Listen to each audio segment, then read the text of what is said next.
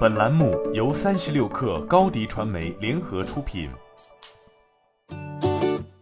本文来自三十六氪作者刘宇杰。疫情以来，旅游、餐饮、交通运输等服务行业或多或少遭遇了一定的冲击，而电商、在线教育、在线办公等新兴居家经济则迎来了空前爆发。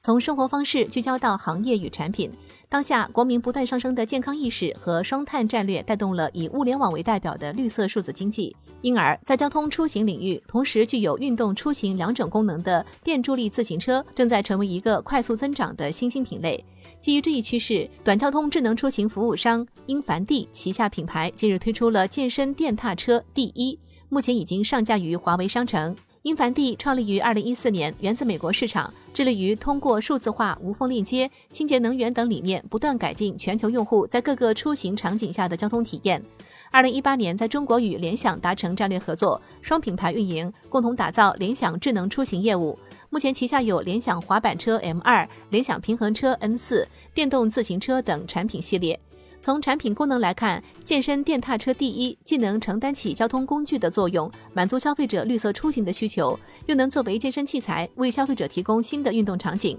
同时还将与鸿蒙生态下其他产品实现数字化互联。产品技术方面，其健身电踏车第一搭载了独立自研的 AICA 算法，其包含了助力、车速独立调节、高级助力算法、智能数据分析等诸多创新功能。能够为用户带来智能骑行体验，比如智能识别道路状况修正助力参数，从而提高舒适度。此外，数据分析模块能够为骑行数据生成报告，供深度用户参考。硬件配置方面，健身电踏车第一的双减震系统和 eABS 电子刹车系统，能够降低坑洼路段的震感，缩短刹车距离。在设计方面，采用三段式折叠设计，帮助用户实现收纳和携带自由。居家健身风靡全国的当下，其健身电踏车第一很好的满足了这一需求，且针对不同类型的健身人群设置了三档阻力模式，同时能够实现动能回收，最大限度减少充电时间和碳排放，推动绿色低碳的健身。作为鸿蒙生态下的一员，